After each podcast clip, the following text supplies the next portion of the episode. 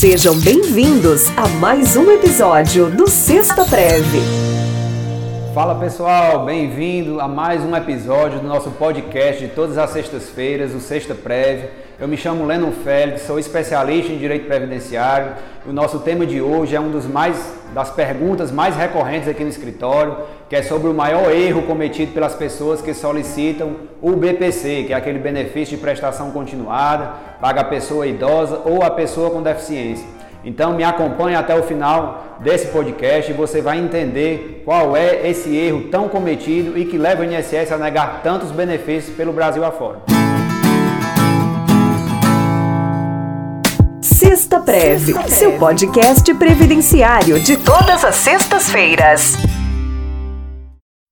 Sexta Preve é uma produção de Lennon Félix Advocacia, especialista em direito previdenciário. O maior erro cometido pelas pessoas que solicitam o BPC Loas no INSS. Então, esse problema é a desatualização do cadastro único, do CAD único do governo federal.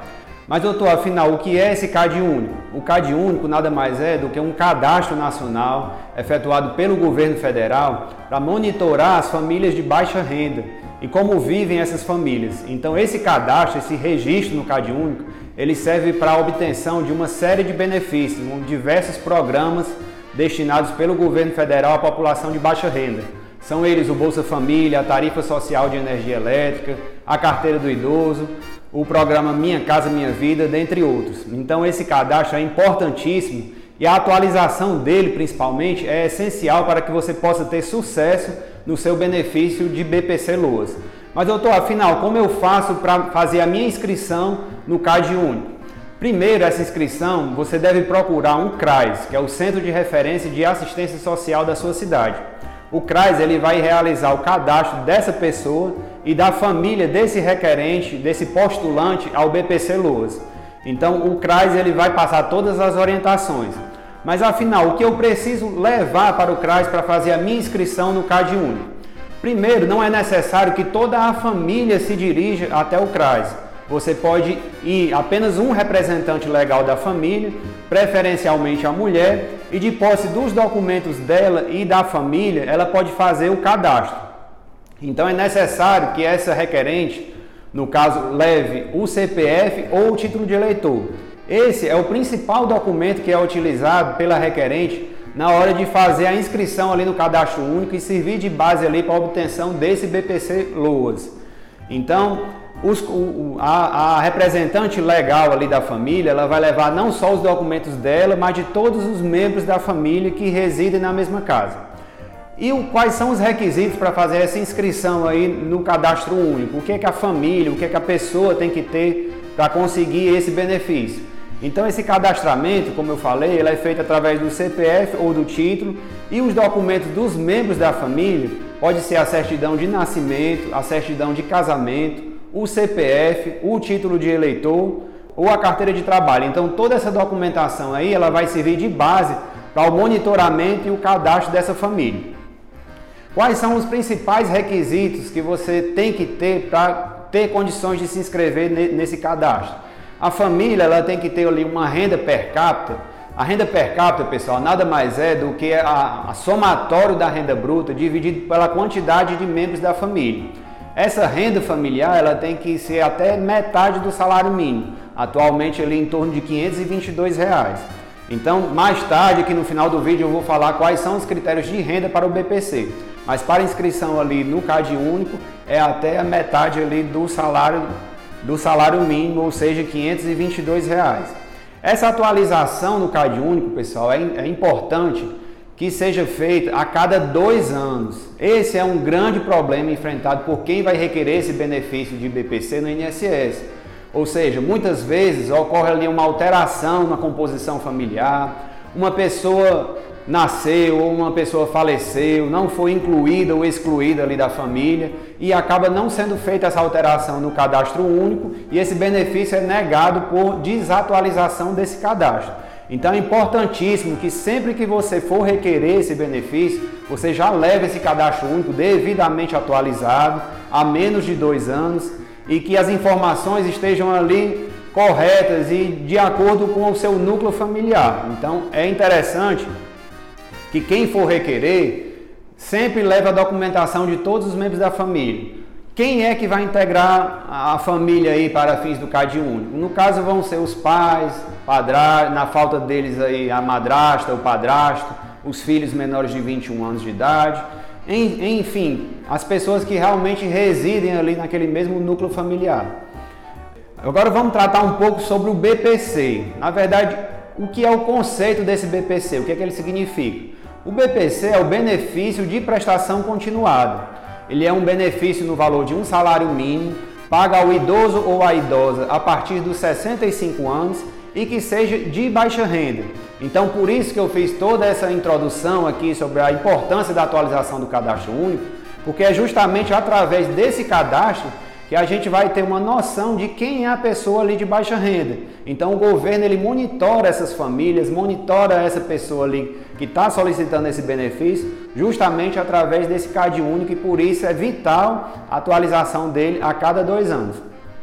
Então o BPC ele vai ser um benefício ali de um salário mínimo, paga ao idoso ou à idosa a partir de 65 anos, e ele pode ser pago também à pessoa com deficiência. Aí, aí não tem o limite de idade.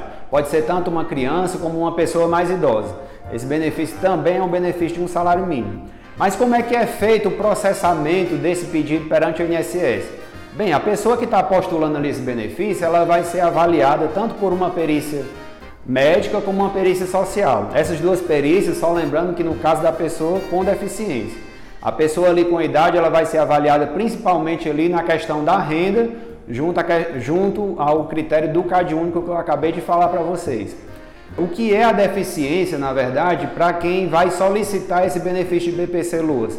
A lei, a LOAS, que é a Lei Orgânica da Assistência Social, ela traz como um dos critérios ali de deficiência a existência de impedimentos de longo prazo. Mas, doutor, o que é esse impedimento de longo prazo? Nada mais é do que uma deficiência de natureza intelectual, motora, sensorial, que possa causar ali uma série de barreiras na vida daquela pessoa e essas barreiras limitadas ali a um prazo acima de dois anos. Então, através dessa perícia médica ali efetuada pelo perito social da, do INSS, vai ser verificado se aquela pessoa possui alguma limitação ali no cotidiano dela, dentro do núcleo familiar, que seja superior a dois anos. Então, essa pessoa, uma vez sendo de baixa renda e uma vez constatada essa deficiência, ela vai ter direito ali a esse benefício, que é o BPC, de um salário mínimo. Algumas curiosidades aqui sobre esse benefício de um salário mínimo. Esse benefício ele não pode ser cumulado com qualquer um outro benefício pago pelo INSS. É importante que se diga, porque muitas vezes, por exemplo, existe um, uma pessoa que vai postular esse benefício, ela já é pensionista do marido. O marido faleceu, deixou a pensão por morte para ela e ela não vinha contribuindo, é uma família, é uma pessoa de baixa renda e ela vai ali procurar esse BPC. Então ela não vai poder acumular esses, acumular esses dois benefícios, a pensão por morte e o BPC. A própria lei já faz essa vedação. Esse benefício de prestação continuada também, ele não vai dar direito a um 13 terceiro salário. Então é pago ali normalmente de janeiro a dezembro no valor de um salário mínimo, mais o 13 terceiro salário, que é comum aos recebedores ali de aposentadorias e pensões, não vão receber no caso dos postulantes ao BPC. Outro critério que é bastante, é, é muito recorrente aqui no escritório, as pessoas me perguntam bastante, é que no caso de um núcleo familiar onde já exista uma pessoa que receba um benefício dessa natureza, o outro membro da família também pode postular? Bem, isso era um critério que a jurisprudência e a justiça já vinham entendendo que era possível haver essa acumulação, não, não haveria nenhum problema. E agora a legislação foi alterada para justamente é, dissipar essa dúvida e dizer que podem haver mais de um benefício pagos à mesma família. Então, digamos que seja um núcleo familiar ali, a mãe com três filhos. Três filhos, infelizmente, ali com, com alguma deficiência, com algum impedimento de longo prazo. Um deles já recebe. Será que essa mãe poderia postular esse benefício para um outro filho? Sim, a própria legislação aí já faz essa ressalva, tá bom? O que a legislação também ressalva é a questão do benefício de aposentadoria no valor de um salário mínimo. Esse benefício ele vai ser excluído ali do, do cômputo da renda para fins de aquisição desse benefício. Só recapitulando um pouco aqui, eu falei um pouco a questão da renda para fins do, do CAD único, mas a renda para o benefício de prestação continuada, pessoal, é de um quarto do salário mínimo. Essa renda, ela, ela é, pega a, toda a renda da família, dividido pela quantidade de membros daquele grupo familiar, e essa renda total o INSS só considera de até um quarto do salário mínimo. Atualmente ali 261 reais, salvo engano. Então é importante sempre observar esse critério. Então, só fazendo aqui um breve apanhado do que foi dito até agora. A atualização desse cadastro único, a inscrição é importantíssimo. O CPF e o cadastro único são requisitos essenciais para quem vai requerer esse benefício. Não pode estar desatualizado há mais de dois anos. E a questão da deficiência ela vai ser avaliada segundo dois critérios: a avaliação médica e a avaliação social. Então são esses dois critérios que a gente tem aí para trabalhar de forma mais clara possível no INSS para ter boas chances de sucesso nesse benefício. A família, pessoal, para fins desse benefício assistencial, ela é composta pelo requerente, pelo cônjuge ou sua companheira, pelos pais, na ausência dos pais, a madrasta ou padrasto, os filhos menores de 21 anos de idade, os irmãos, desde que estes convivam dentro da mesma residência. Todas estas pessoas, na verdade, eles têm que estar ali dentro do cadastro único para fins de, de atualização e para fins de requerimento desse benefício assistencial. Com a pandemia que trazida pelo novo coronavírus, pessoal, a, o legislador ele trouxe algumas alterações na lei orgânica da assistência social. Então, hoje existe a possibilidade de ampliar para meio salário mínimo essa questão da renda per capita. É uma informação importante, pouca gente também está atualizado sobre ela. E o INSS ele leva em consideração alguns critérios, sejam eles combinados ou isolados, como o grau de deficiência de quem está solicitando, a dependência desse requerente é, para terceiros, a ajuda que ele necessita ali no seu cotidiano, as circunstâncias pessoais e ambientais. Então, como eu falei, é um benefício que ele vai ser avaliado segundo um aspecto médico e segundo um aspecto social. Então, o meio ambiente em que esse requerente se encontra ali integrado, todo ele vai ser avaliado para fins de percepção desse benefício.